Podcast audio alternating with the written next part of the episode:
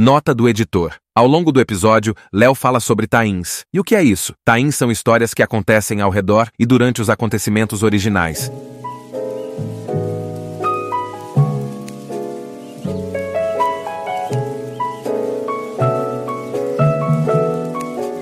Fala, gibizeiros e gibizeiras, sejam bem-vindos ao meu, ao seu, ou melhor, ao gibi nosso de cada dia. Eu sou Léo Palmieri e hoje, queridos ouvintes, a gente vai falar de uma saga, melhor, de uma mega saga bacanuda da DC Comics lá dos anos 90, lá do finzinho dos anos 90, com aquele massa velho da alegria que todo mundo gosta, mas com aquela pitada, aquela pitada de loucura do Graham Morrison, que é DC 1 milhão. E para falar desse dessa mega saga incrível, né, que aqui no Brasil a gente vai comentar sobre essa saga, como funciona essa publicação dessa saga aqui nesse Brasil, eu trouxe uma pessoa muito especial, né? Uma das pessoas muito especiais de um podcast que eu gosto muito, né? Quando possível, vou trazer todo mundo, né? Vocês sabem que o Gibi Nossa aqui a, a regra geralmente é gravar só com um, né? Em raras exceções veio mais de um. E hoje eu tô trazendo aqui Marcelo Grisa do Muralha da Fonte. Seja bem-vindo, meu querido. Opa, tudo bem, pessoal? Espero que vocês gostem desse episódio. Eu tô, assim, completamente lisonjeado é, porque é um o trabalho do Léo, a gente também não cansa de dizer que é um trabalho que, que muito também nos inspira, assim, né? Apesar de a gente ser meio velho de guerra, né? Uhum. Eu, o Kobe e a Erika, a gente tá aí, já se conhece há 10 anos praticamente. A gente voltou não faz muito, né? Na verdade, tem um ano e pouco, e aí a gente, a gente já mais ou menos sabia que tinha uma galera boa fazendo, e melhor ainda é ser é ter essa parceria e ter essa galera uh, acompanhando nosso trabalho. A gente acompanha o trabalho deles também, né? Uhum. E melhor ainda poder estar aqui para falar dele, nosso senhor multiversal, né? Ele que é o, o grande criador da multiversidade, ele que é o santo de Katmandu, Grant Morrison. Isso. E agora tu bota o... o... ah, exatamente.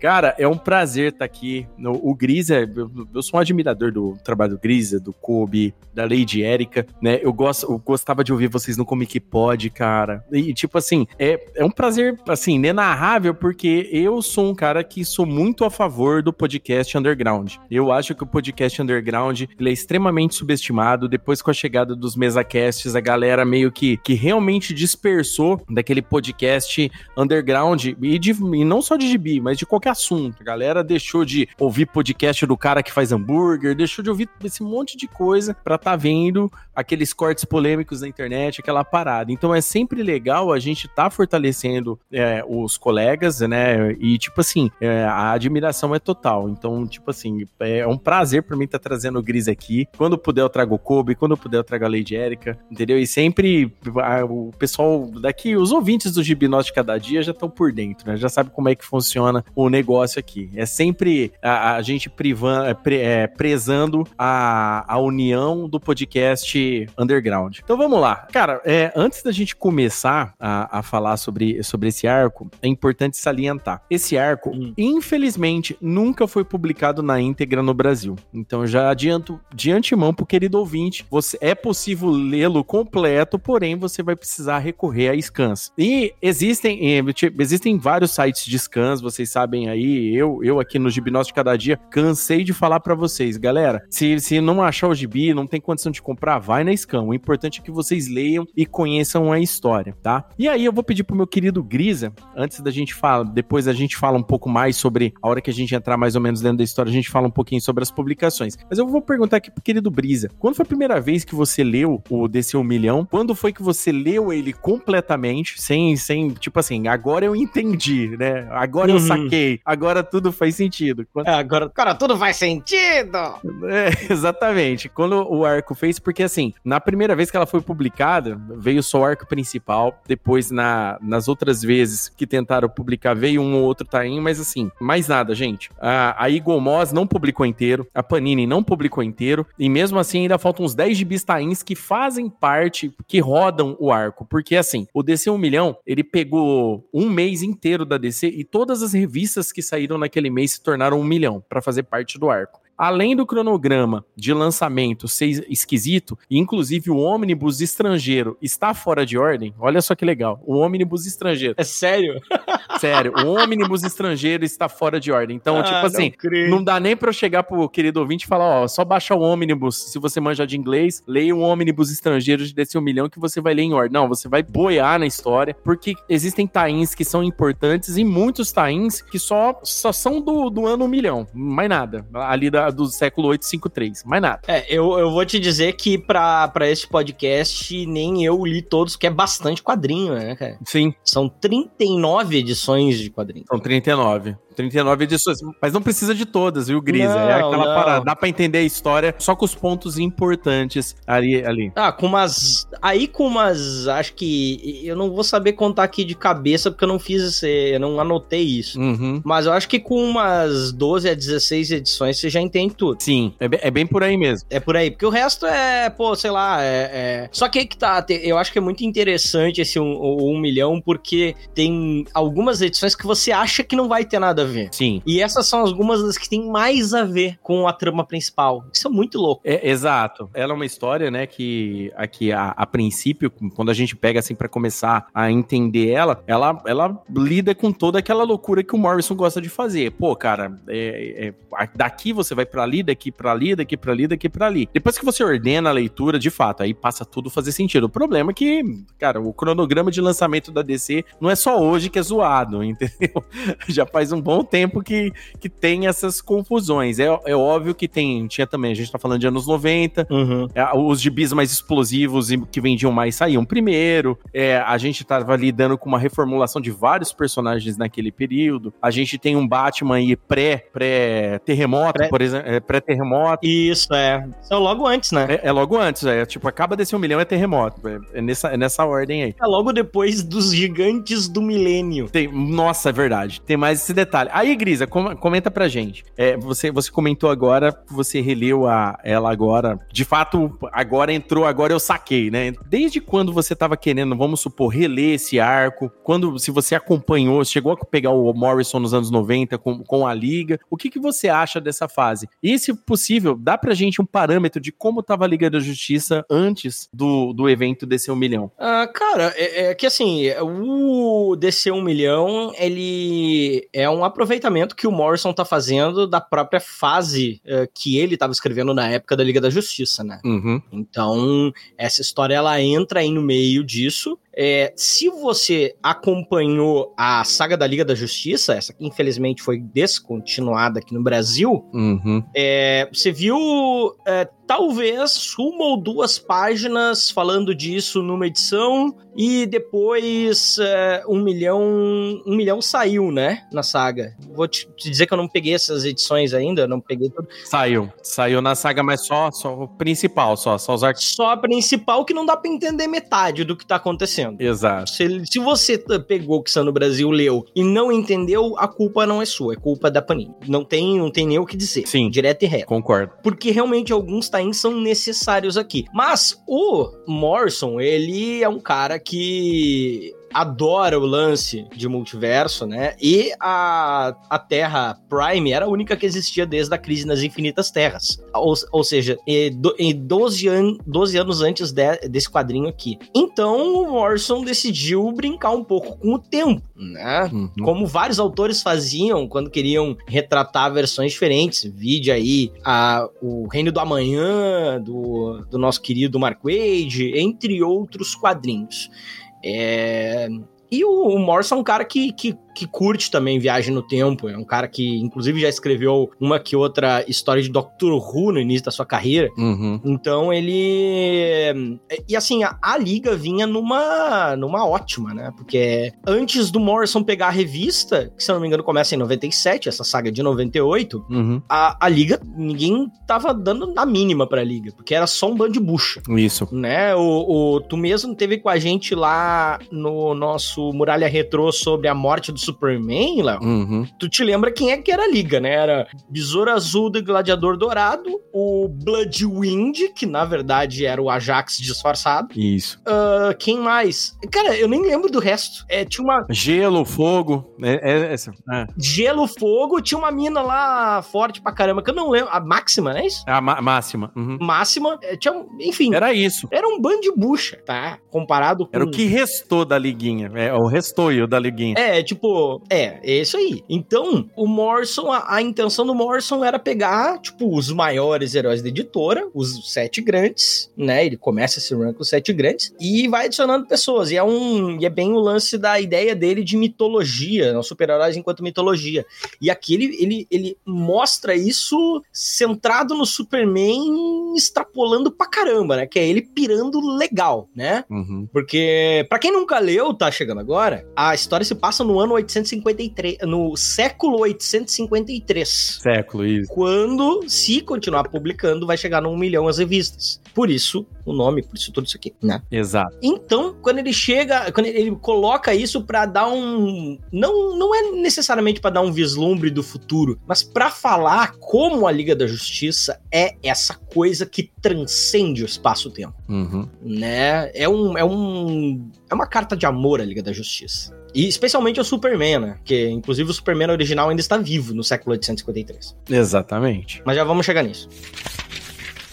Bom, vocês entenderam que é um trabalho, né, queridos ouvintes, que é um trabalho que o Morrison ele já, já fez pensado, né? É toda trazendo de volta os sete grandes heróis ali da Liga da Justiça, trazendo novamente ali a- o, coisas que funcionaram naquele período, como o próprio Caçador de Marte, né? O, o Grant Morrison, essa reformulação da Liga trouxe histórias assim, que como se você assistiu aquele desenho de 2002 da Liga da Justiça, 2004, se não me engano, o Liga da Justiça, Liga da Justiça Sem, Sem Limites, a vibe dos, da- das revistas é naquela vibe. Só que, como a gente tá falando ainda dos anos 90, a gente pode aumentar um pouquinho a carga de testosterona, O Masta Velho. o massa velho come quente, mas são histórias bem inteligentes. Exceto pela, vamos lá, eles aumentarem demais o Batman nesse período aí, que aí eu acho que é um dos grandes erros aí dessa, dessa fase, né? Que deixar o Batman como um lone wolf aí, xarope pra caramba, que tem hora chega a irritar, mas todo o restante dos outros trabalhos são legais. A gente tem, inclusive, aquele arco que, a, entre aspas, a Diana morre, se, se torna uma deusa, na verdade. A própria Hipólita fica um, um tempo no lugar agindo como Mulher Maravilha, depois a, a Mulher Maravilha volta. Inclusive, a Mulher Maravilha volta antes do de descer um milhão, né? Antes de começar a saga. A gente tem o período do Superman elétrico, aí nesse período Uhum. que é muito legal, diga-se de passagem. Tipo assim, tem muita gente que não gosta, né, de- dessa parada, porque já, já era aquele excesso mesmo dos anos 90, ideias escassas e tal. Mas o Superman elétrico, pelo menos com a liga, funcionava bem. Na mão do Morrison, funcionava muito bem. Entendeu? Howard Potter desenhando. Eu não sou fãzaço, assim, dos desenhos do Howard Potter, mas eu acho que funcionava muito bem. Quando você pega, assim, e lê, porque o, Morrison, assim, ele não trabalha com, geralmente, todos os desenhistas do Morris, provavelmente ele deve escolher à mão o cara pra fazer sentido, ou seja, quando, quando você percebe que os caras tá desesperado, ele pega esse tipo de desenhista, que o cara,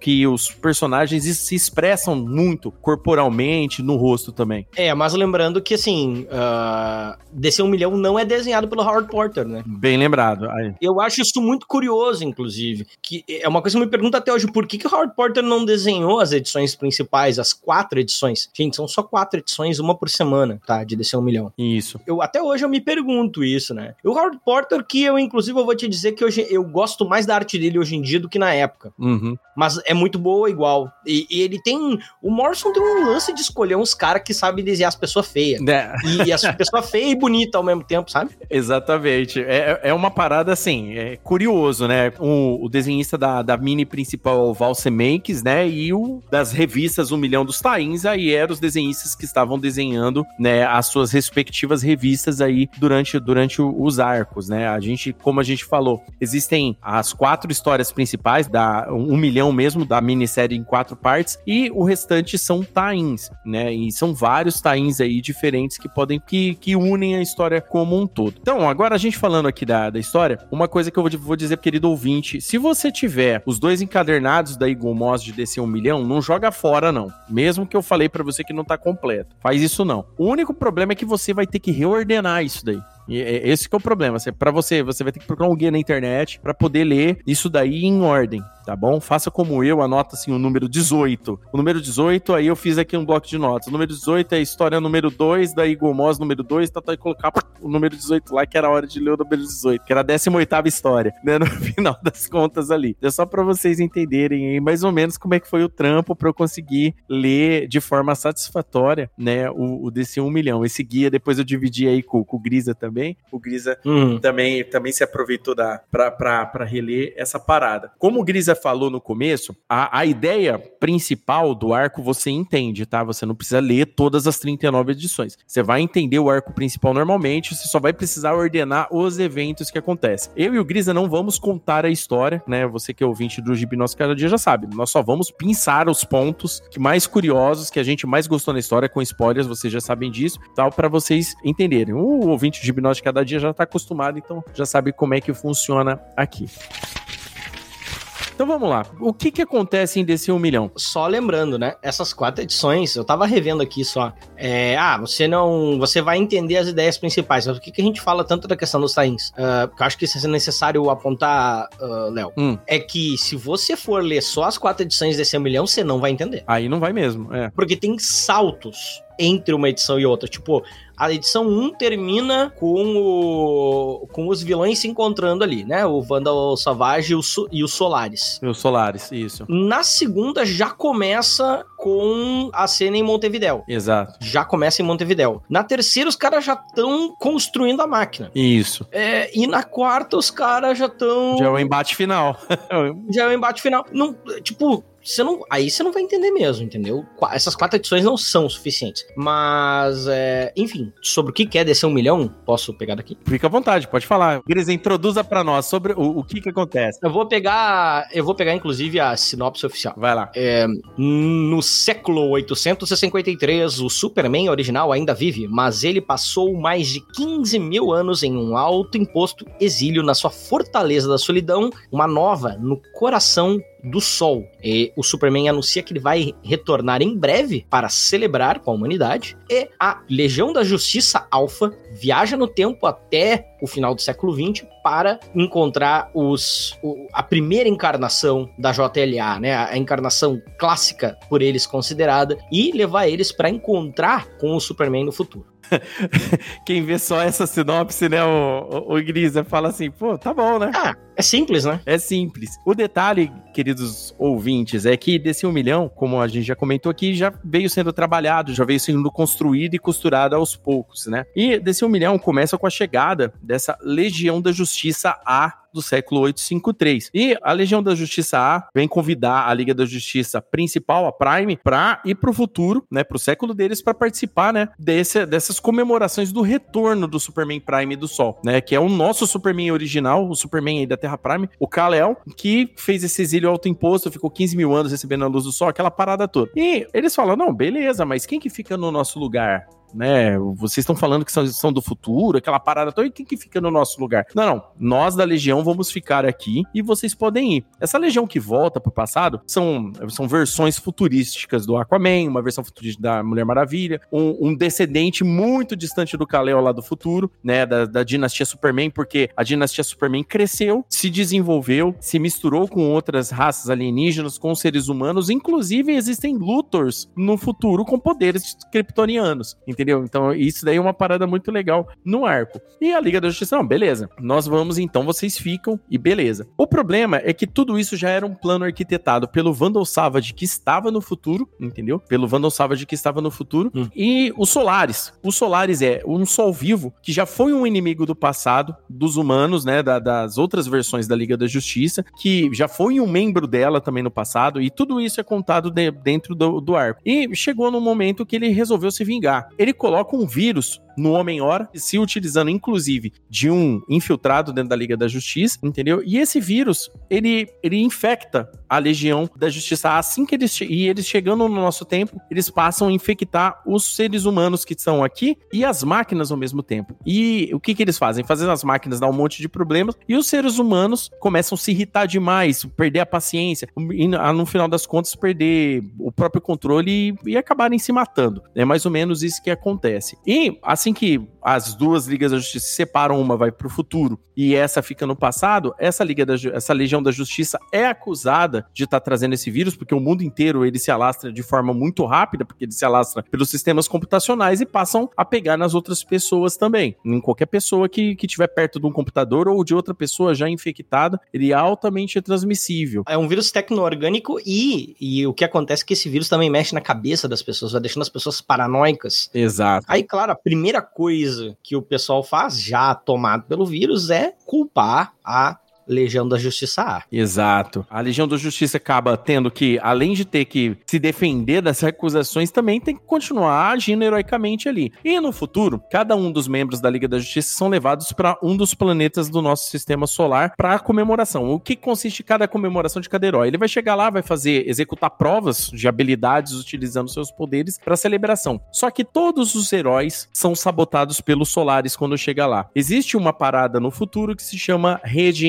encefálica. É como se fosse uma internet mental entre todas as pessoas que comunicam mentalmente e têm uma ligação mental. Isso foi uma parada oriunda dos poderes do Superman lá no de um, um dos descendentes do Kal-El que se casou com uma alienígena que tinha esses poderes mentais e nessas linhagens foram se, isso daí foi se desenvolvendo junto aos computadores também. Então esse tipo de, de coisa, olha só, o Grant Morrison vai longe, hein, cara. Uhum. Tem um chipzinho, todo mundo bota um chipzinho na cabeça, pai e tal. Exato, aí todo mundo tem um chipzinho e consegue receber toda essa rede encefálica. O Solaris hackeia essa rede encefálica, colocando informações conforme vai dando errado os eventos de, das provas de cada um dos membros da Liga da Justiça. A rede encefálica vai mandando: ó, oh, eles são traidores, é, se, isso, isso, que tá acontecendo aqui é culpa deles. Uhum. Sabe o que, que me pareceu essa rede encefálica, assim? Com, considerando o que, que é transmitido, inclusive, é um Twitter direto na sua cabeça.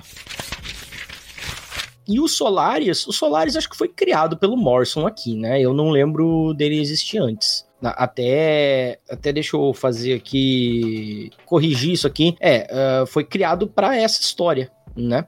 Então, eu acho legal o Solaris, cara. Eu acho que é uma o fato de ter um sol do mal, um computador sol do mal como inimigo do Superman, uhum. é uma, uma coisa ao mesmo tempo irônica e ao mesmo tempo que faz algum sentido, sabe? Você tem uma, uma forma de, de colocar o Superman contra o próprio contra essa própria questão do, da fonte de energia dele, né? E envolver a Kryptonita no meio disso né? É, leiam até o final, por favor. É, porque é, é, é, muito legal como isso dá uma virada uhum. no final da história. Eu acho isso maravilhoso, inclusive. Assim, se você nunca leu, você vai chegar até esse ponto, uh, até um certo ponto da história, e você vai achar que, bem, pegou a Kryptonita, ajeitou, nananã, deu pro Superman. Porque o objetivo é meter a, a Kryptonita no Sol e fazer com que o Sol seja um Sol verde. para que acabe com os poderes do Superman. É, e, e, retroativamente apague a, a própria cronologia do Superman até o ano 1 milhão. O que facilitaria também pro Vandal Savage, etc, etc, etc. Aí é que tá. É, e, e a forma como isso vira depois, eu acho isso uma das melhores coisas da história, assim. A melhor coisa dessa saga é isso. O Solaris como vilão, acho que poderia ser melhor aproveitado. Acho que fica demais no Vandal Savage. O conceito é muito bom, mas a, a, a... eu acho que também isso tem a ver com o fato de que, não, que o Morrison acaba dependendo de muitas outras pessoas para escrever isso aqui, né? Não teria como ele ter escrito o roteiro de todas as revistas que saem em um mês. É, provavelmente, provavelmente ele tinha o Gris, ele tinha só, só o guia principal do que tem que acontecer, né? Uhum. Dessa dinâmica. Ele tinha o guia principal do que tinha que acontecer dessa dinâmica. Mas ele, ele tinha que depender de, da ação de muitos outros acontecimentos. Porque assim, é, a, nos tains, onde que a gente acompanha cada membro da Liga da Justiça em seus desafios, é, nem todos eles movem a história. É, a, se resolve dentro da própria revista a, a, o problema que tá. O próprio herói consegue resolver o problema e depois que ele resolve o problema, eles têm, né, que eles têm que eles marcam de fazer uma reunião em Júpiter para a Liga da Justiça decidir ali no futuro o que, que eles vão fazer para conseguir ajudar o futuro, entendeu? Uhum, que é onde fica a base da Legião da Justiça. Exatamente. Então, tipo assim, é, algum você pega o Tain da Mulher Maravilha, o Tain do próprio Aquaman e tal, a situação se resolve ali, o próprio herói consegue resolver o problema dentro ali. Agora do Superman não. Superman é na Action Comics, depois você tem que ler a do Superman, depois você tem que ler a Man of Steel e, e o do Superman, no caso que entre aspas seria o personagem motivo de todo, de todo o arco, tem um desenvolvimento melhor com tudo que acontece com o Superman dentro da, da história, né? E eu também concordo com você do detalhe do Vandal Savage, ele fica um pouco too much na história, até porque o Vandal Savage do, do passado, ele é derrotado de forma bem pastelão, no final das contas, né? O, o do futuro, como você disse, no, no combate com o Homem-Ressurreição, aí é uma parada, assim, insana, né? Eu achei, assim, muito bom mesmo é, ver, ver esse combate aí, todo, todo peso que ela traz para os dois personagens, né? É uma parada muito legal. Às vezes, pro querido ouvinte aí que tá começando, embrenhando agora nessa época, anos 90 tal, vai conhecer personagens como Homem Ressurreição, vocês vão gostar bastante, cara. São personagens bem legais, assim, um personagem bem curioso, diga-se de passagem. E esse do futuro é bem diferente do Homem Ressurreição do passado, que é mais legal ainda. É, pois é. O Vandal, de fato, é, fica caricato, uhum. né? Isso. Fica caricato. Eu queria mais a mão do Solar, mas os, o Solaris é tipo o mercado, é uma mão invisível. Exato. Por trás de tudo. Isso. E tá aí trabalhando para que isso aconteça. Então ele foi deixando as pontas para que as pessoas acabassem fazendo o que era necessário para que ele, inclusive, pudesse existir. Exato. Né? É, é muito doido. É total time wine shenanigans, assim. É, é, é time wine weeby blob, etc, sabe? É tipo, tipo aqueles episódios episódio do Doctor Who que a, a coisa é criada e resolvida no mesmo ponto, sabe? O Ouroboros. Uhum. É o Ouroboros que é, um, é um, uma ideia, tá? Que o Morrison usa muito nas histórias dele, né? A coisa que termina e começa em si mesma, né? Essa coisa cíclica. O Solaris é, é, é um tanto isso.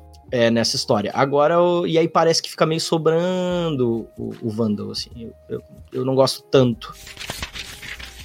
Bom, um detalhe que é, que é importante a gente falar também, ô Grisa, é que todo esse desenvolvimento é, que a gente acompanha do, dos personagens do futuro, né? Os, a Liga da Justiça que tá no futuro, a gente acompanha cada um deles em sua revista. A gente vê alguns desenvolvimentos bacanas, por exemplo, né? Que o Batman do futuro ele cuida de um, de um Arkham dentro de um planeta, né? Ele é o zelador dos bandidos, por exemplo, né? Dessas versões futuristas, né? Que ah, ficam no passado, né? Que vão pro passado para ficar no lugar da Liga da Justiça principal. Qual desses você gosta mais? De qual desses da, das histórias aí desses tains que você achou bacana é, pro desenvolvimento da história e também que você achou curioso, que você falou, cara, eu achei que esse desenvolvimento foi legal. Por quê? É, por que eu pergunto isso para você, Grisa? Porque existem várias outras publicações, é, é, até recentes, inclusive, que acabam visitando esse, esse ano, um milhão aí, em algumas vezes só pra, tipo, fazer uma visita à, à era, só pra galera dar uma olhada. Que qual que você gostou mais? O que, que te marcou mais nesse, nesses, desses, dessas versões mais, mais futuristas da Liga da Justiça? É, do, set uhum. dessa Liga da Justiça, eu vou te dizer que o meu favorito, uhum. olhando aqui bem pro set, o meu favorito é, ironicamente, é o Flash, que na verdade não é o Flash do ano 1 milhão, né? Uhum. É o Flash, se não me engano, do século 36. Exato, que vai parar lá. Que vai parar lá e atua atua como Flash lá. Não, 27, na verdade, né? O Fox. Eu gosto muito dele.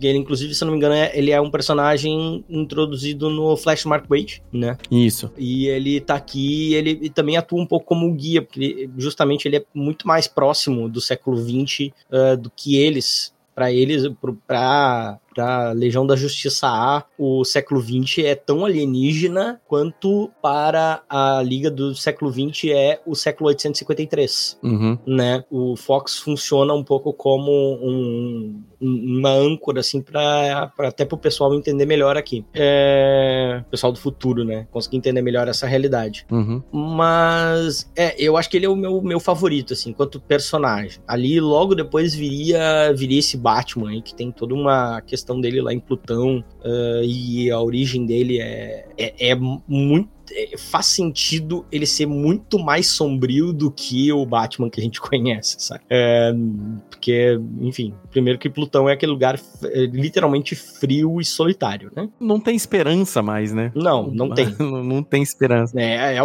é, a, total ausência de esperança, né? Então, é só contenção. Então, é, eu acho que é o que mais faz sentido em relação também é, é aos, aos outros lugares e tudo mais. E, e, eu gosto também da forma como o Superman é tratado. Esse Superman do século 853 é, é tratado, assim. Um cara que, que quer honrar o, legado, né, que é honrar a, a dinastia Superman, mas ele não sabe tão bem como fazer isso no início da história, sabe? E, com, e as aparições dele nos tains, é, eu acho uma grande coincidência, inclusive, que uhum. tenha dado tão certo. Ele, ele, no final da história, ele, pô, ele, ele aí sim você reconhece ele como um Superman, né? Ele realmente parece mais o Clark quando chega no final, né? Ele, ele faz umas paradas dignas do Superman, de Sakai, etc. Exatamente. Eu acho interessante isso daí, o, o, o Grisa, porque o, esses personagens, todos eles têm, têm uma carga, né? A, a, a gente pensa, a gente lendo assim, é, você, você vê que, tipo assim, esse background dado para cada um deles, inclusive, por exemplo, do Starman, que é um que eu gosto bastante, né? Pela história de legado que a gente, que você já tinha comentado, né? Todos esses personagens, eles têm uma carga de, de desenvolvimento que, conforme a gente vai lendo nos Thaís, são bem legais, né? Então, tipo assim, o Superman do futuro, ele, ele é de fato um espelho do Superman do passado, porque o legado da casa de El foi levado para o futuro. Embora ele às, às, vezes tenha um modus operandi, um modus operandi um pouco diferente, às vezes de algum, algumas tomadas de decisões, você vê que no final das contas ele vai se sacrificar para salvar todo mundo,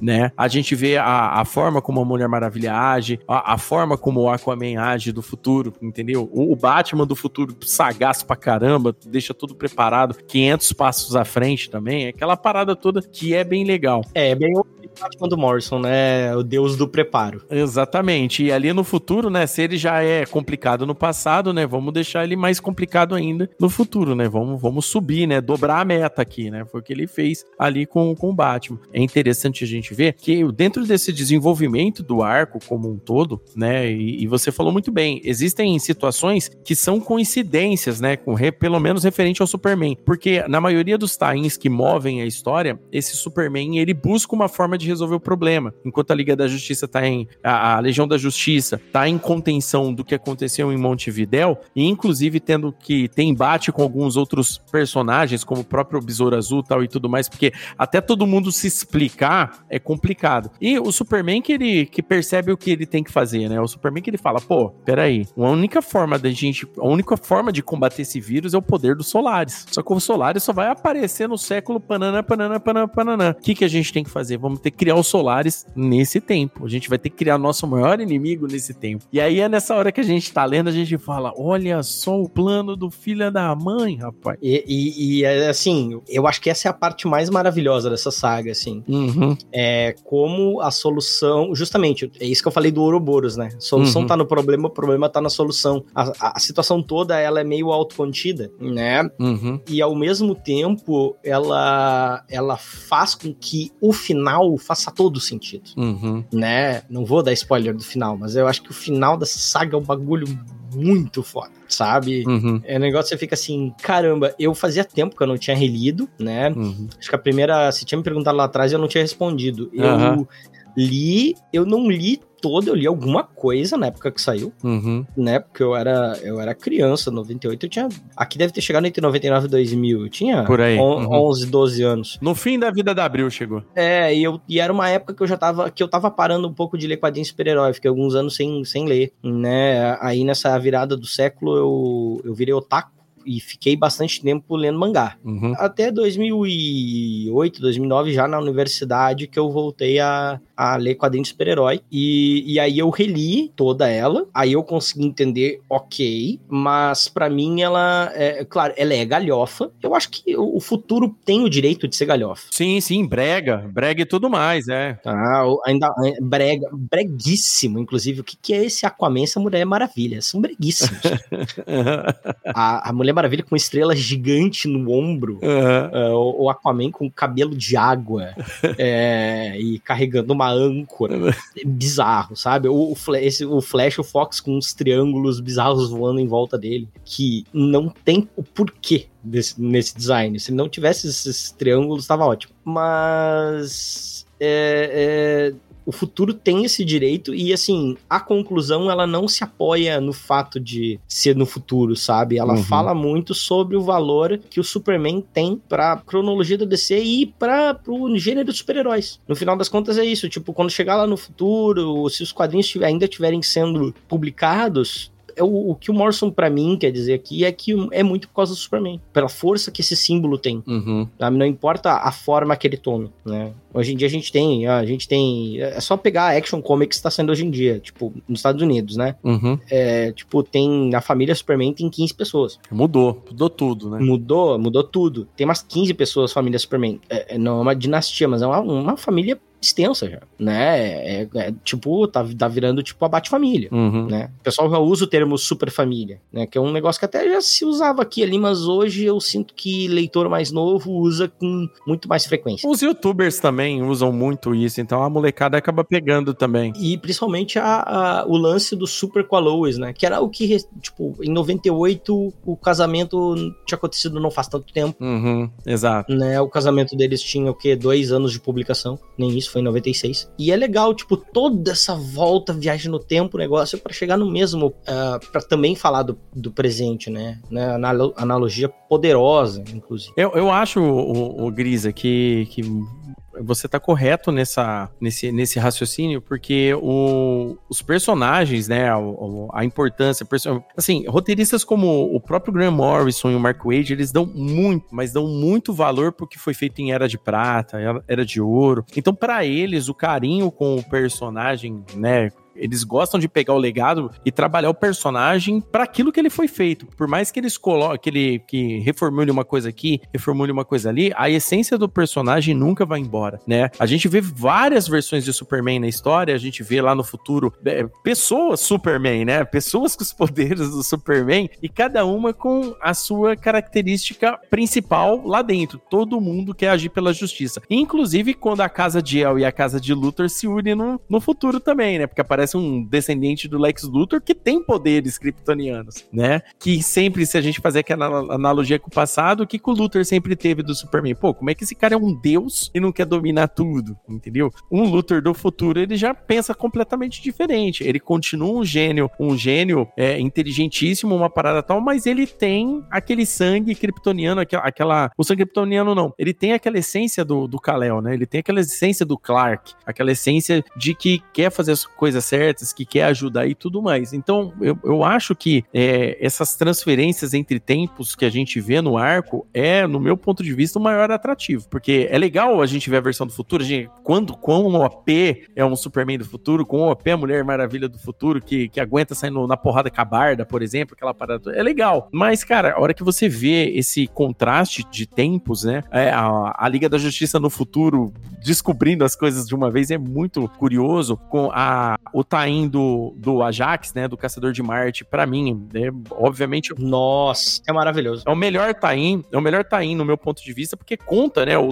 ele, é um, ele é um resumo da visão de como o mundo andou, de como o, o, o marciano, um que era de fora, assim como o Superman, ajudou a guiar a humanidade em vários momentos da humanidade sem o Superman, né? Quando o Superman foi pro sol e deixou seus descendentes, ele ficou junto, a, a vontade que ele tinha de trazer de volta, né, Marte, quando eles enfrentam um inimigo super poderoso e retornam um planeta como era, né? Que ele, entre aspas, se torna o solo de Marte. Eu acho aquilo lá, sabe, é interessantíssimo, sabe? É uma parada assim que me tocou bastante. Ou seja, é, esses alguns desses outros, outro aí muito legal, do Superboy. O Superboy do futuro acaba ajudando o Superboy do passado a ajudar o Superman do futuro que tá no passado. Né?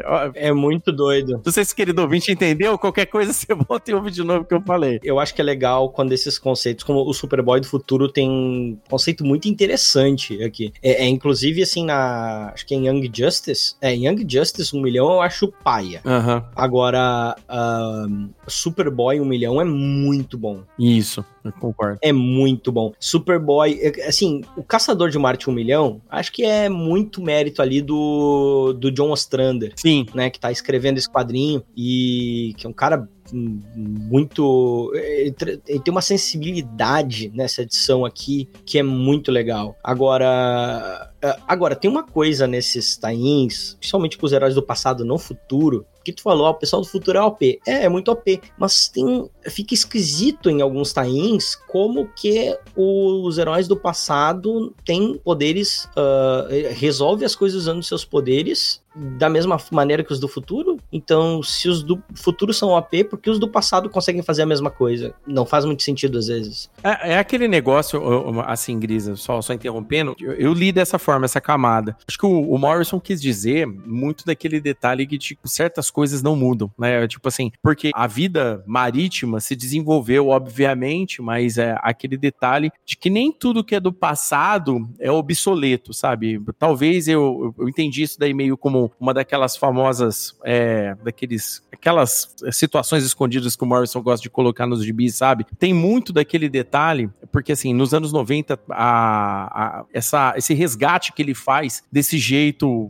muito era de ouro e era de prata que ele coloca nas histórias, né? Era muito criticado pela, pelo, pelo editorial da época, né? O pessoal queria ver porradaria, queria ver pa parede explodindo, gente gostosa, aquela parada toda, entendeu? Tá, eu vou ter que tirar razão e inclusive vou adicionar, porque isso é mais um, uma questão, mais um, um, lance que ele joga pra Liga da Justiça como seres mitológicos. Isso, isso. Né? Eles já, come, já começam como o como sete e tal, e, e os e a forma como ele desenvolve durante toda a Liga da Justiça, o Morrison trabalha eles como um panteão. Isso. Né? Uhum. Eles estão lá na Lua, eles estão, então, tem a certa distância da humanidade, como se fosse um Olimpo, né?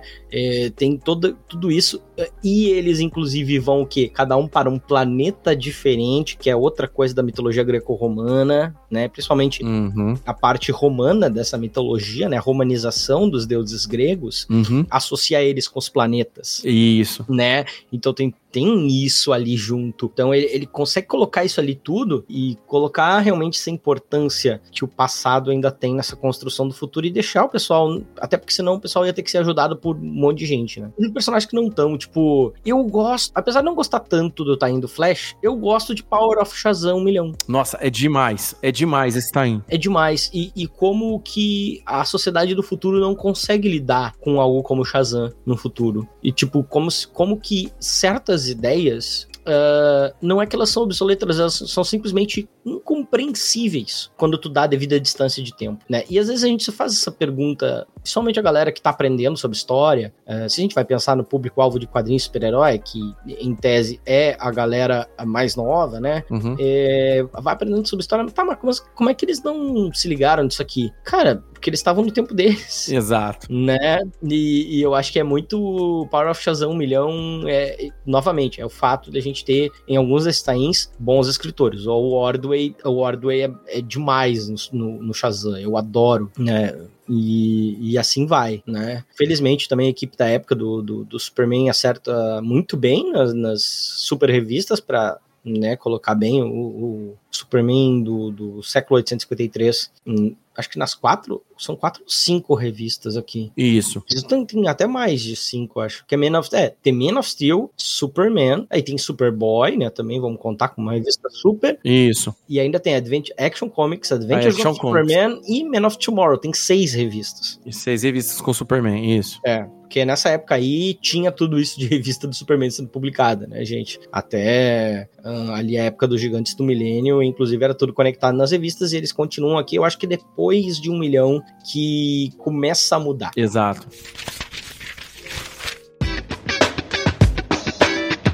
Para, para, para, para tudo. Para tudo. Por quê? Se eu não fiz nada? Você tá curtindo o episódio de hoje? É claro. Eu sei que você tá. Mas você sabe o que é mais legal? Não sei. É se tornar um apoiadora ou apoiador aqui do Gibi Nosso de cada dia. Uhul!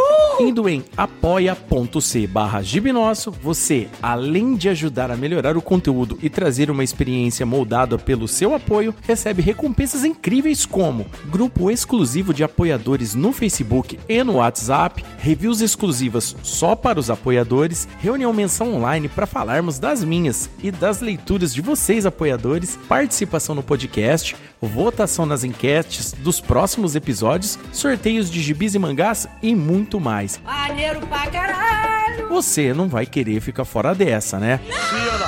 Bora montar uma comunidade bacana de leitores de gibi. Vem comigo, apoia.c barra gibinosso. Link na descrição. Ah, vamos nessa!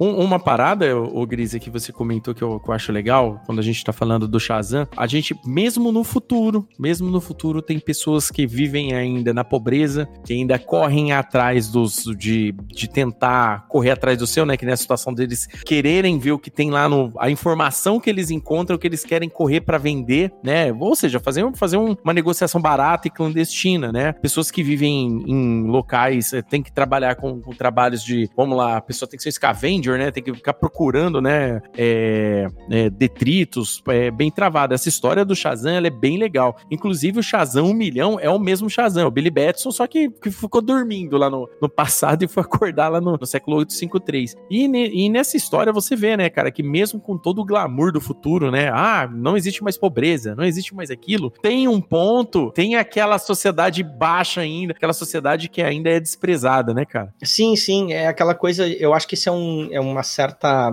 É um, um certo apontamento que o Morrison faz, Uhum. inclusive para outras é, obras de ficção científica que colocam o futuro, Star Trek, essas coisas, que colocam o futuro como sendo algo inerentemente maravilhoso, mas acho que mesmo quando o futuro ele é otimista, é difícil acreditar que o futuro seja, mesmo se o futuro for ótimo, Uhum. que ele seja perfeito Isso. né? Ele não coloca como uma utopia. E eu acho que, inclusive, todo esse conceito se aplica. a- Esse conceito se aplica como a, a saga como um todo, né? Uhum. Uh, isso é muito, muito massa ver. Bom, o fato do próprio Solaris conseguir perpetuar um, um tipo de vingança no futuro, você já percebe que nem tudo tá perfeito, né? As defesas não estão perfeitas, o planejamento pra, pra vinda do- dos heróis do futuro, entendeu? Não foi perfeito, entendeu? Então, tipo assim, tem problemas. O pré-julgamento das pessoas no futuro, né? É, é uma crítica, no meu ponto de vista, válida também, porque no passado, o que, que as pessoas fazem? A primeira coisa é julgar quem veio diferente. Não, é esse pessoal aqui, entendeu? Não, é, é esse pessoal aí que, que, que é do mal mesmo. Eles que trouxeram o vírus, é com eles. No futuro acontece a mesma coisa. É lógico que no futuro é, tem a rede encefálica pra disseminar fake news ali, né? No caso. Mas mesmo assim, o, o julgamento acontece. É, é, deu, deu para ver, falando nisso, deu pra ver, assim, ó, o Morrison, o Morrison prevendo o futuro de maneiras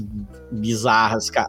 Bizarras. É. O Morrison prevendo o futuro de maneiras bizarras, cara. É, ela é- é, obras de sci-fi muitas vezes acabam prevendo o futuro. Uhum. É, e essa aqui não é diferente, tá? Esse lance da, da- dessa internet mental aí, é, fazendo todo mundo, toda a sociedade ser jogada contra, contra a Liga do Passado, é, me deu até uma, uma coisinha assim, eu fiquei, ih, rapaz. Ah, mas é aquela, é aquela visão, né, né, Grisa, que a gente, que a gente vê, né, quando, quando a gente fala em obras do que, que apresentam um futuro pra nós, esses são leituras do nosso presente que, que, que fortalecem, né, a leitura, né? Esse é o detalhe. Lá, naquele, naquele finzinho ali dos anos 90, tava começando a ter aquele auge, o começo da globalização como a gente conhece hoje, né? Então, aquela chegada de informação muito rápida, é, a- as pessoas tendo que se adaptar muito rápido, né? Então, tipo assim, o Morrison aproveitou todos esses conceitos aí e jogou nesse arco, né? O DC 1 milhão, ele, ele fala do futuro de uma forma, de uma forma, como a gente pode falar, que, que hoje, se um cara escrevesse é, um, um arco daquela forma, pra gente já não ia ser novidade nenhuma, ia passar muito batidão, sabe? Já falou, não, cara, isso é- esse conceito a gente já cansou de ver várias vezes, mas para aquele período, a forma como o arco é, se a gente estudar, né? E isso eu canso. Eu vivo falando aqui no Gibi Nosso de Cada Dia, né? Toda vez que a gente vai ver um arco antigo, um arco aí de pelo menos uns 20 anos atrás, aí a nós temos que levar em consideração o que estava acontecendo no momento editorial, no momento histórico do, do planeta naquele período, porque isso daí ajuda a fortalecer os pontos que o roteirista tinha colocado, né? Porque tem gente que faz análise daquele jeito. Ah, não gostei. Ah, isso é uma porcaria, tal. Beleza, mas e aí? Por que que é uma porcaria? Qual ponto você não entendeu, né? É igual a gente comentou agora no começo, igual você falou muito bem. Se a gente ler só a mini, o time, os time skips que acontecem dentro da mini, a gente vai ficar boiando por causa desse monte de tain com esse monte de conceito que a gente tá comentando aqui agora. Então, então o leitor acaba perdendo, né, todo, todo, todo esse contexto e não pega a maioria dessas camadas de leitura que a gente tá apontando aqui, né, que o Morrison e a equipe criativa do arco aí acabou colocando, entendeu? O Ordway, né, quando, quando ele trabalhava com o Superman, ali logo depois da fase da fase Burn ali, por exemplo, ele foi um dos caras que teve que trabalhar um monte de conceito para trazer de volta, reticonar muita coisa do Superman, ali que o Burn tinha tirado. Uhum. Então ele foi um dos caras que teve que trazer de volta né, não só os conceitos dos poderes, mas também aqueles conceitos de humanidade que o Superman tinha. Porque ele, ele, ele tava um Superman muito estoico, mano, muito, muito fora da realidade ali que a gente entende como o Superman, entendeu? Aqui, todos aqueles tantos anos de legado do Superman ali tava, tava de uma forma meio jogado, né? Eu falo, eu falo que o Bernie fez aquilo com uma falta de vontade do caramba, mas né, o pessoal não acredita em mim, mas é mais ou menos isso. mas quando a gente pega depois é, aqui em DC um milhão, que a gente vê a, a forma, o entendimento que o Morrison tem, ou os outros escritores né, que estavam nesse período aí mexendo com o Superman também, você vê que a, a, visão que eles tinham do Superman é completamente diferente daquele início do, do, do pós-crise, né? Então, eu acho que aqui em DC um milhão, esse, todos esses todos esses detalhes de legado, todos esses detalhes de, de, de essência dos personagens, não só do Superman, mas assim, a gente pega, por exemplo, o Tain que da, da, da Mulher Gato, por exemplo. Mulher Gato naquele período dos anos 90, ela tava muito em alta, entendeu? A Mulher Gato, ela é, poça, ela, ela é, ela é o, vamos lá, ela é, ela é a anti-herói mulher que todo mundo queria, entendeu? Então tava, tava todo mundo, então fazia sentido ter uma história dela. Inclusive, ela é um ponto importantíssimo dentro do tainho do Batman, entendeu? Porque ela acaba ajudando eles e mostrando que a Mulher Gato do futuro não é tão diferente da Mulher Gato que tinha no presente, entendeu? No passado. Sim, é bem legal. Né, inclusive personagens que estavam sendo publicados e que, tipo, ninguém mais nem se lembra. É, por exemplo, tem um ponto lá no final que se você não lê no começo uhum. Cronos 1 milhão, exato, você não vai entender. Você não entende. E o Cronos é um cara que foi publicado por 12 edições e nunca mais ninguém ouviu falar dele. E sinceramente não é legal. Já vou avisando que Cronos não é bacana, não. Não, o Cronos não é bacana, mas é se você quiser entender de forma completa a história, tem todas essas questões dos tains aí. E justamente é, é que é isso de entender o que estava acontecendo na época, né? Eu falei, que nem eu falei, essas seis revistas do Superman, uhum. o lance do. O, a importância que o Azrael tinha uhum. na continuidade do Batman, o Starman, né? Uhum. Que aqui fazem questão de não, não ter nada a ver com o Jack Knight nessa, nessa história. Sim. Jack Knight não tem nada dele aqui, ele não aparece em DC 1 milhão. Uh, o, próprio, o próprio Robin também, né? O Tim Drake quase não se vê ele também. Aliás, o Robin 1 milhão é muito legal, né? O robozinho, né, cara? Eu gosto, eu gosto. Eu gosto do Robin 1 milhão, cara. Eu gosto daquele robozinho. Ficou é, dá, dá vontade de ter uma miniatura dele em casa. é, bacanudo demais. Bem legal mesmo. É, um belo bonequinho. Eu, naquela época não se fazia tanto os bonequinhos, mas eu teria um bonequinho do Robin 1 milhão tranquilamente. Ele, ele parece o. Como é que é? Uh, ele parece um, um, personagem da, da Nintendo, até o Tibi Robo. É, parece mesmo. Ele parece o Tibi Robo da, da Nintendo. Só faltava ele ter a tomada pra carregar. Verdade, cara. Muito bom mesmo. Oh, tem, tem Hitman 1 milhão, né? Tem. Que é um negócio que na época tava vendendo pra caramba. Não, todo mundo tava adorando. É, que é do, do Garth Ennis. Anti-herói, anti-herói nesse período ali, de 94 pra frente, anti-herói tava vendendo pra caramba. Aquela fase do, do Justiceiro, é que quando o Chuck Dixon passa a escrever ele, depois que ele para de escrever Batman e passa, começa a escrever Justiceiro na Marvel, é um negócio absurdo ali no, nos anos 90 ali. Uhum. Entendeu? A galera, a galera, tipo, Motoqueiro Fantasma tinha, tinha, tinha uma revista própria naquele período. Wolverine não precisa nem falar, né? O Wolverine era, era, era o, né, anti-herói da época. Então, todos os outros personagens. O Azrael tinha uma revista de sucesso no começo também. Sim, sim. Aí tem, tem Azrael um milhão. Tem Rastejante um milhão. Rastejante, rastejante. Rastejante um milhão. Tipo, como assim rastejante um milhão? Na real, o que eu acho, assim, o caso mais fora da curva em todas essas revistas e a forma como isso funciona, inclusive depois dentro da história, isso uhum. se explica dentro da história, é o Lanterna Verde. Isso. Né? O Kyle, porque ainda nessa época não se tinha obviamente, a perspectiva do retorno do, do Hal Jordan. Isso, já era. Né? O, já era. Era para ser, bem, é ele, é o último e já era. E é muito, eu acho muito legal como é que isso se explica dentro da história do Morrison. Uhum. Né? O Morrison respeita isso. Por mais que eu tenha a impressão, mais pra frente na carreira do Morrison, a gente vê que o Morrison é, gosta bastante dos Lanternas Verdes. Uhum. É, é, só, só vocês lerem o, o Lanterna do Morrison. Uhum. Ele respeitou, ele conseguiu dar as voltas que precisava para ao mesmo tempo que respeitar o momento da editora, uhum. né?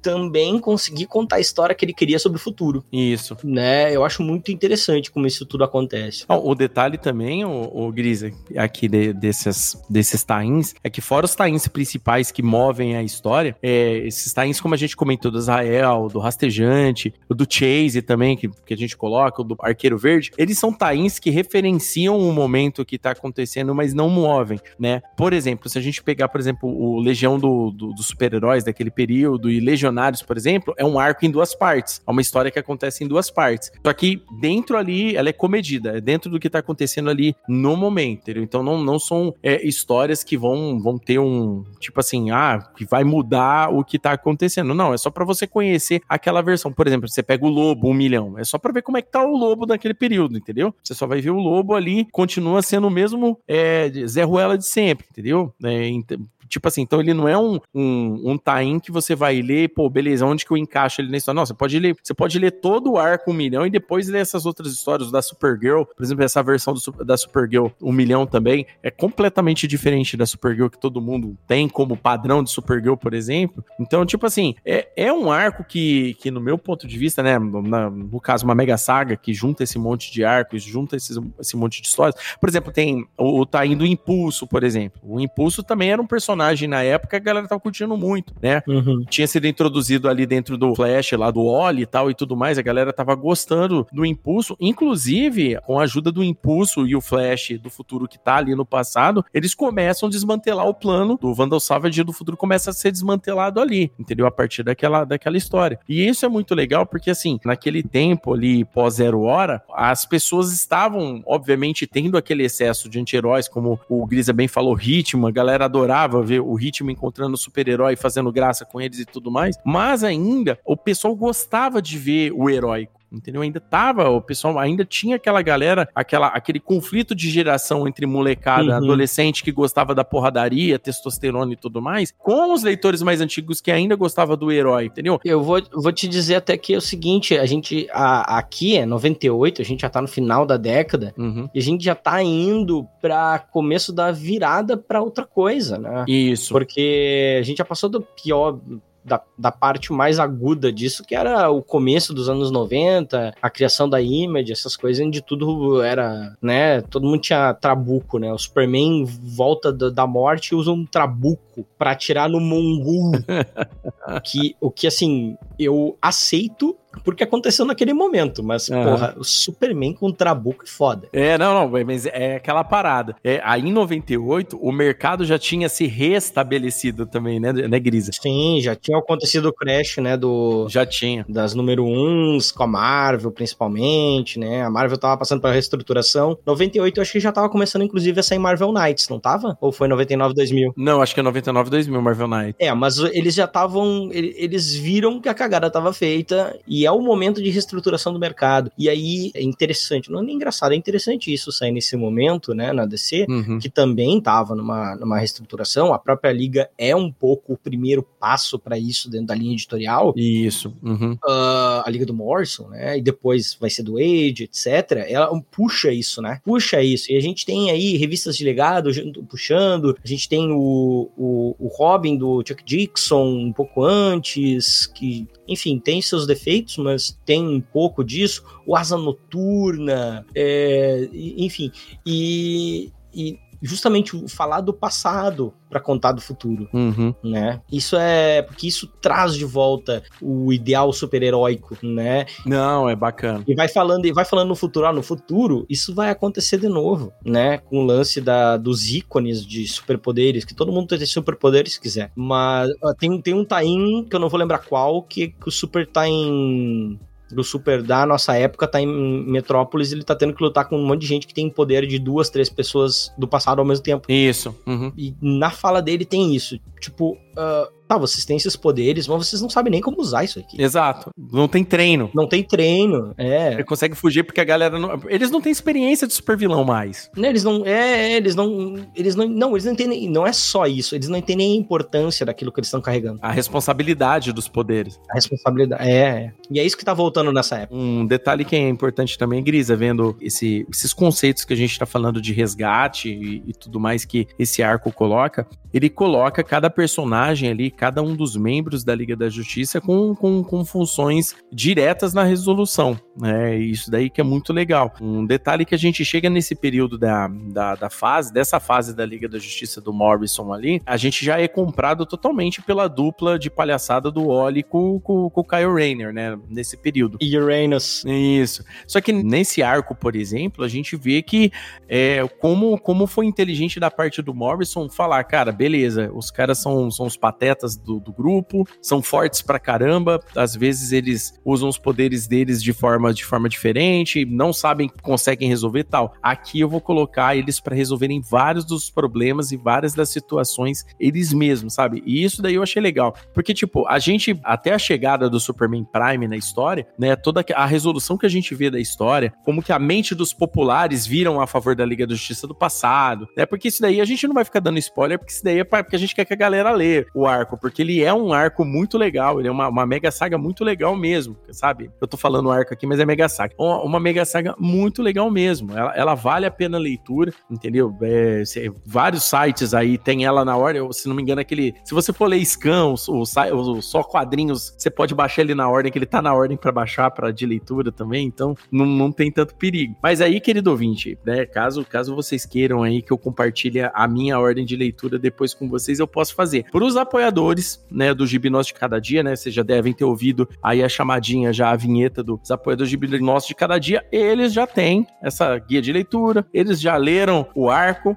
e já estão aqui ouvindo para pegar a, as camadas de leitura comigo e com o Gris aqui do, do, do, detalhe. Então, né, se você quer ter o spoiler dos detalhes aí do, e dos episódios que vão sair, votar qual episódio vai sair, votar nas enquetes, participar de sorteios, participar do clube de leitura comigo e, e, e ouvir os episódios extras, né, do Gibnós de Cada Dia Extra, que só sai para apoiadores, entendeu? Considere se tornar um apoiador aqui do Gibnós de Cada Dia aí no apoia-se, apoia.c barra tá bom? E aí vem aqui ser um gibizeiro e tá preparado para descer um milhão quando acontecer, ou para outros arcos grandes aqui, outras mega sagas que eu colocar aqui, eu vou estar tá fazendo isso, né? Passando o guia de leitura aí para os apoiadores primeiro.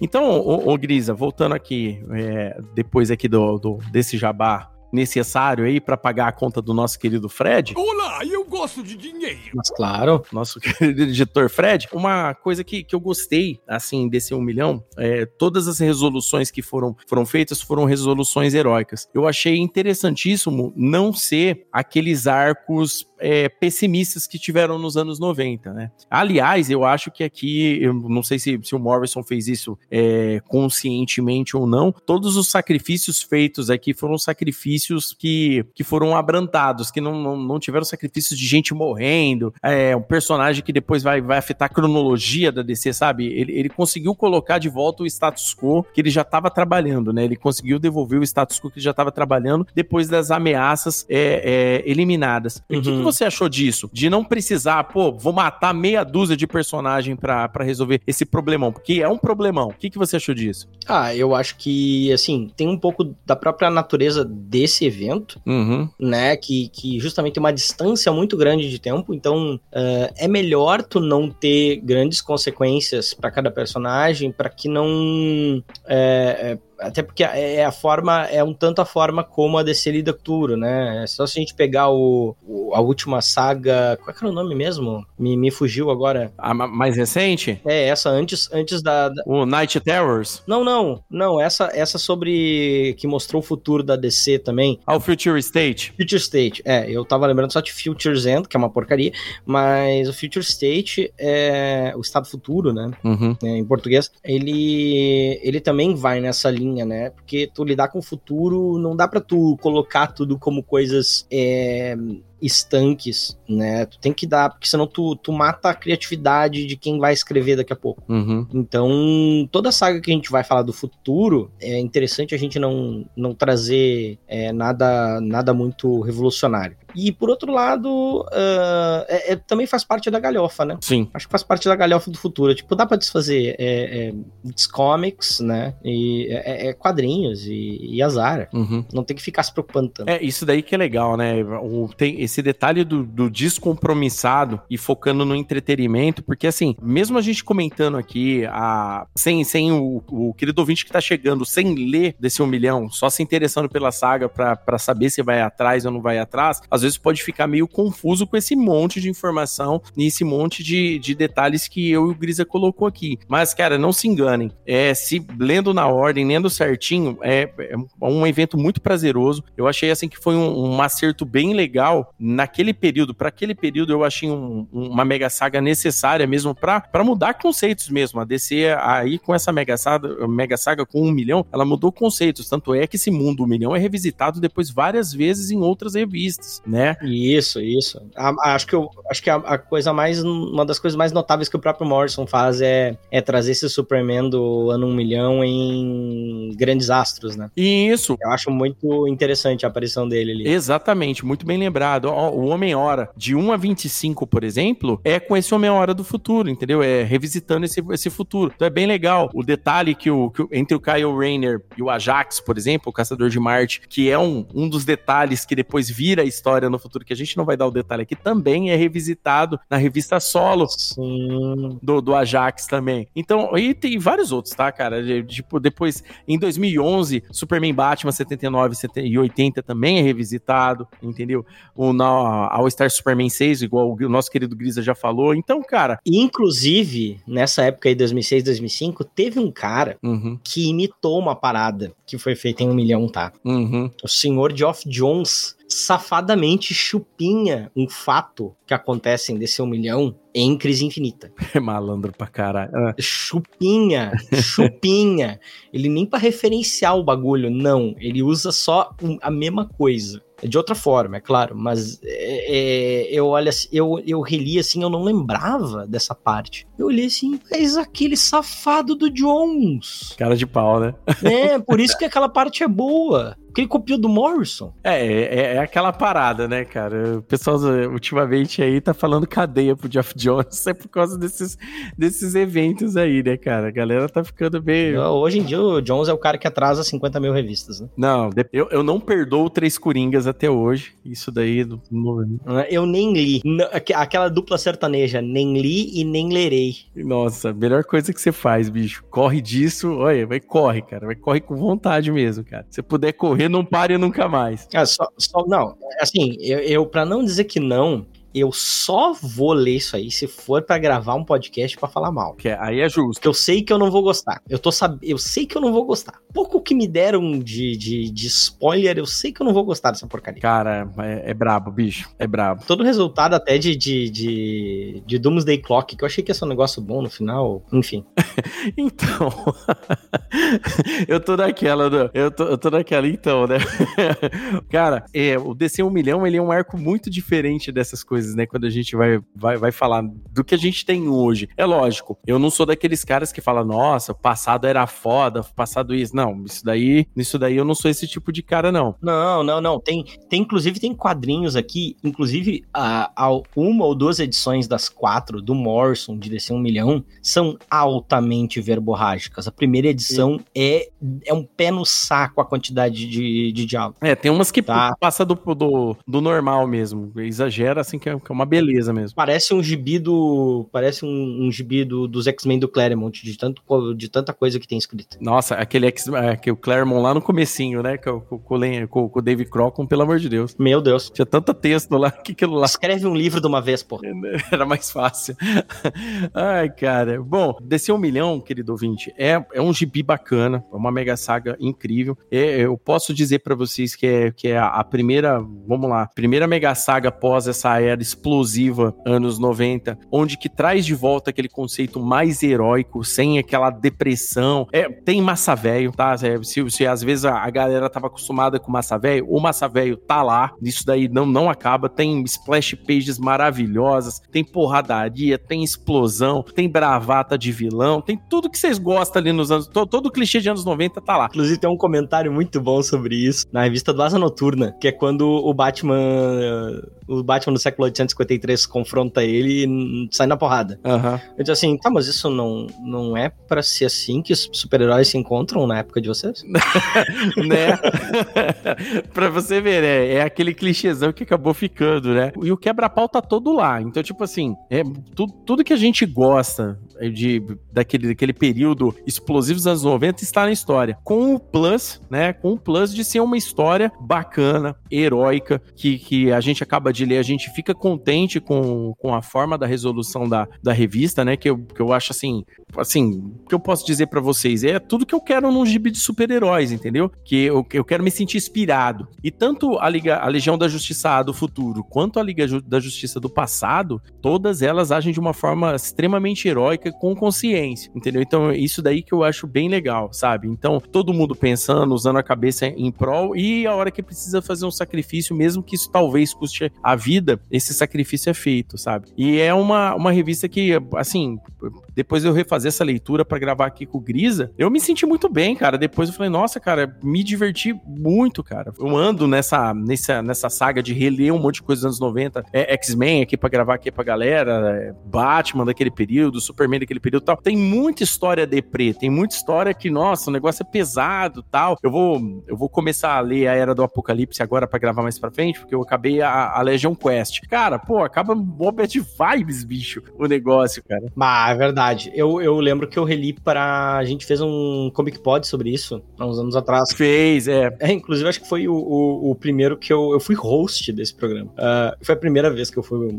host de um, de um, de um, de um Comic Pod. Então, Uma das três. Cara, bah, é. É, bah, é feia a pegada. É feia a pegada. Não, é diferente, é diferente. Então, a, a- comparando com, com esse que tem hoje, entendeu? Tipo assim, comparando, comparando quando a gente traz pro tempo de hoje, depois da gente reler esse monte de coisa, você vê que o saldo de DC um milhão, mesmo sendo uma mega saga, com muitos tains, alguns inclusive que não são nem necessários, você vê que a história, ela te entrega um começo, meio e fim satisfatório pra ideia inicial ali que a gente pega ali no começo na Liga da Justiça, sabe? Então, eu gostei bastante. Eu dou nota aí, nota 8 aí pra Mega Saga, porque eu realmente gostei bastante dela. É, é, eu acho que eu vou acompanhar esse teu 8, tá? Eu vou acompanhar esse teu 8, sim. É, eu acho que faz. É uma, é uma saga que faz muito sentido, tá? É, que fala muito sobre esse resgate, né, do heroísmo, que, que tem toda uma, uma vibe legal no final das contas Uhum. que eu gosto muito, né? E eu acho que o, o, o Morrison é um grande defensor de tudo isso, né? Que acontece aqui. E que bom, eu vou te dizer que bom, porque é, eu acho que o, o Morrison, as pessoas, ah, tem muito hater do Morrison aí, fala, né, sobre, ah, que o cara copiando o conceito do Alan Moore, que não sei o que, da, da, da. Cara, ele é, é o, o Morrison, o Morrison é um dos grandes responsáveis pelo resgate do- da, da boa vibe nos super-heróis Uhum. é, no final dos anos 90, que inclusive quase deu, deu para trás dos anos 2000, mas ah, felizmente não. Eu acho, eu acho, inclusive, até injusto, né, essa parada que a galera fala, né, cara?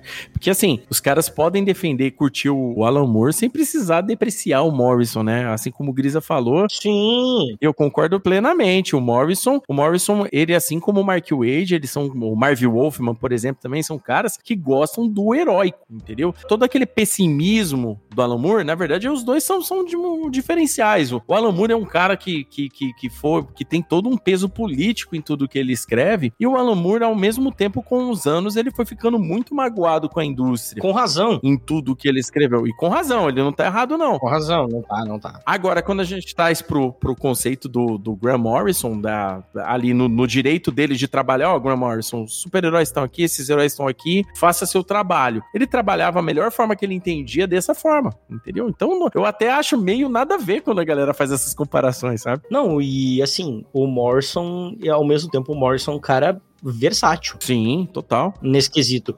Que ao mesmo tempo que o Morrison tava escrevendo essa liga, o Morrison tava escrevendo Invisíveis. Isso. Uhum. Tá, é, o Morrison é, é, o Morrison é o mesmo Morrison que escreveu o Patrulha do Destino. Uhum. Tem um final, desculpa, o final de, da, da, da patrulha dele é, é pesado pra caralho. Bastante. É, o, o Homem Animal dele também. Sim. É uma leitura. Pra, o Homem Animal é o Sin City dele, né? O- Igual o Sin City pro- é pro Frank Miller, o Homem animal é pro Graham Morrison, no meu ponto de vista, né?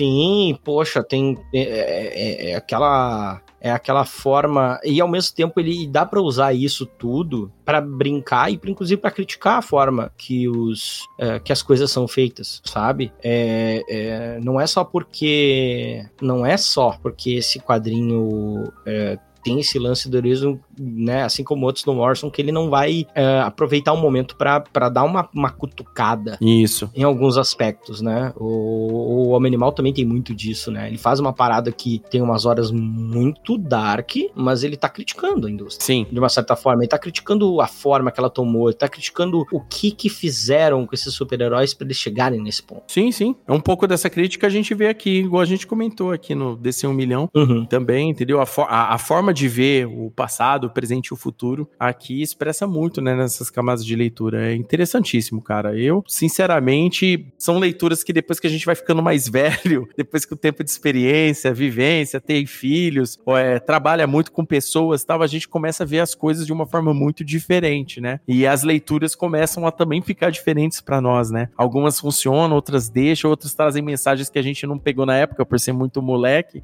né? Acontece muito isso daí. Pelo menos comigo comigo é quase que direto toda vez que eu vou reler alguma coisa antiga. É normal, é normal isso. A gente tem. Nós nos tornamos pessoas diferentes daquelas que leram da primeira vez. Exato. E isso nos permite ter, uh, a pegar camadas que não estavam lá antes. Acho que isso é uma das coisas mais legais das histórias em quadrinhos. Uhum. Não só do gênero super-heróis, assim, é, é, essa capacidade, assim. É, na verdade, de, na verdade isso, isso tem muitas mídias. Não é, não é algo exclusivo dos quadrinhos. Sim. Mas as pessoas, às vezes, na, no afã de fazer as coisas muito instantâneas, uhum. é, tem, tem uma tendência de tentar ter a leitura mais rápido, em vez de tentar tentar uh, fazer um, um, mergulho Isso. nisso que está sendo apresentado, né? E aí, aí acaba sendo criada muita teoria bizarra, muita é muita coisa que eu não concordo, eu não concordo e não concordarei. Enfim, é isso aí. É isso aí. É. Mais que isso, eu vou, vou ficar tergiversando aqui. Não, tranquilo. Bom, Grisa, eu gostaria de te agradecer, cara, você tá vindo aqui, ter vindo aqui pela primeira vez, aqui, primeira de muitas. Se tudo der Esperamos. certo, vai, vai, voltar mais vezes aqui. Grisa, fala um pouquinho pro, do, do, do, projeto Muralha da Fonte pro, pros ouvintes do Gibnóstico de Cada Dia. Eu vou deixar links aqui na, na postagem pra, pra galera ir lá, seguir, já adicionar o Muralha da Fonte no seu agregador predileto pra tá acompanhando. Porque, assim, hoje em dia, eu, eu, Leonardo, eu já falei várias vezes aqui, eu não ando muito com, com tempo, né, por causa do meu trabalho e tal, das coisas, eu não ando com, muito com tempo de me atualizar nem de Marvel, nem de DC, então tá bem complicado. Porém, com a DC, depois do Muralha da Fonte, ficou muito mais fácil para mim, porque o Muralha da Fonte tá sempre comentando os lançamentos, né, tem sai dois a três episódios ou mais por semana aí, sempre comentando alguma coisa, então eu já não tô mais perdido, inclusive até me ajuda a escolher o que, que eu vou ler, tá? Tá facilitando demais, até para mim, quando eu quero ler alguma coisa mais atual. Então conta aí pra galera como é que é o Muralha da Fonte. Olha, o Muralha da Fonte, ele é um podcast... É, eu não vou dizer que ele é mensal, etc, porque, enfim, a gente tem é um podcast com múltiplos formatos aí, a gente tenta uhum. é, entregar vários deles. Então a gente tem podcast notícia, a gente tem é, resenhas, a gente tem é, análise de filmes, etc., que são, um, são uma parte pequena, na verdade, centrada em DC. A gente tá aos, vai estar tá trabalhando para agora aos poucos não só falar de DC, mas sempre será é, focado em DC Comics, né? Eu, o Pedro Kobielski e a Erika Taide, a gente toca esse projeto já há um ano e alguns meses. Um, tentando então trazer no Muralha da Fonte principal quadrinhos mais recentes, é, no Muralha Retrô, quadrinhos mais antigos, né, com pelo menos 10 anos de publicação. É, temos as resenhas semanais do Muralha Talks, que são resenhas é, de quadrinhos que estão saindo na gringa nessa semana. Então, tipo, nós estamos gravando isso aqui numa segunda-feira. No dia seguinte dessa gravação já sai o Muralha Talks com um quadrinho hum, quentinho, novíssimo. E por aí vai, né? A gente então tá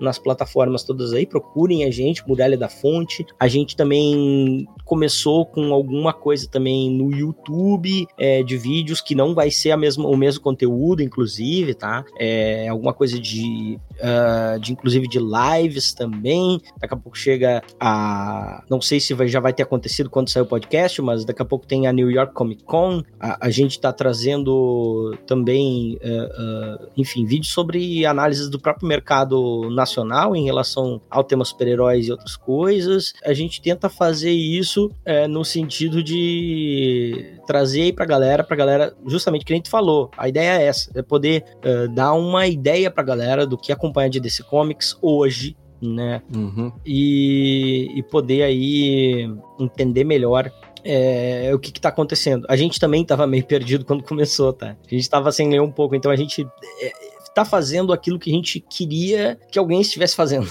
Felizmente está todo mundo gostando bastante. Então, procurem a gente também. Se quiserem acompanhar todas as nossas publicações, outras coisas, tem o nosso Twitter, Twitter, arroba Muralha Podcast, o Instagram, Muralha da Fonte Podcast, estamos no Facebook, e enfim, é isso, a gente tá, tá fazendo aí bastante coisa, né? Além disso, tem os projetos da galera. Eu, eu não tô escrevendo quadrinho agora, tô com bastante trabalho, mas tem uns projetos que podem vir por aí. A gente tem, enfim, a Macatu Publicações lá do Kobe, que, que também faz isso. A Erika publica contos em inglês lá na gringa. Então sigam a gente também lá no, nas redes sociais, procurem a gente, a Erika Taide, o Pedro Kobielski e eu, Marcelo Grisa. E, cara, espero que vocês gostem. É isso aí. Vamos fortalecer o underground, vamos, vamos conhecer o Muralha da Fonte, podcast aí que tá no meu agregador o tempo todo, por favor.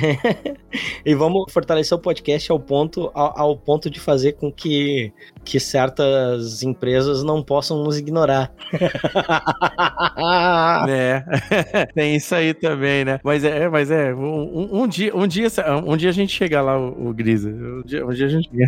não, não, mas já, um pouco já tá chegando, né? Sem, sem estar, sem estar nada em específico, né? Mas, é, uhum. né? A gente já obriga os caras a mandar uns e-mails pra nós de vez em quando. É, isso aí. Ai, cara, muito legal esse episódio de Descer um Milhão. E você, querido ouvinte, você gostou desse episódio? Quer conhecer mais dessa mega saga de fim dos anos 90 aí que a DC trouxe? Uma mega saga bem bacana, bem legal, massa velho pra caramba, com muitos conceitos heróicos aí que, que só a mente do nosso careca favorito poderia nos proporcionar. Espero que vocês tenham gostado desse episódio, espero que vocês vão atrás de ler o Descer um Milhão. Se muita gente pediu guia de leitura, tem que ter bastante gente pedindo. Aí, aí eu abro a publicação lá do mural, lá do Apoia-se, eu abro ela para geral, pra galera ver o guia de leitura correto aí de Descer um Milhão, para conseguir ler essa saga na íntegra e entender todo o desenrolar dela, para não ter problema, tá bom? Espero vocês até o próximo episódio, mais uma vez obrigado pro meu querido Grisa e até o próximo Gibi Nosso de cada dia. Tchau. Tchau, tchau.